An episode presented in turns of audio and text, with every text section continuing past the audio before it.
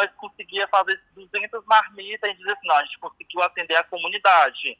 Hoje a demanda tem que ser 800 marmitas para atender a comunidade.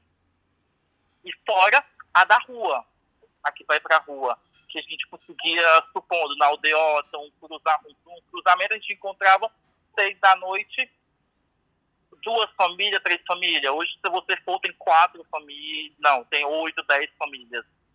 Hoje uhum. a gente vê que as famílias estão indo para a rua jantar as doações que recebem no dia a dia.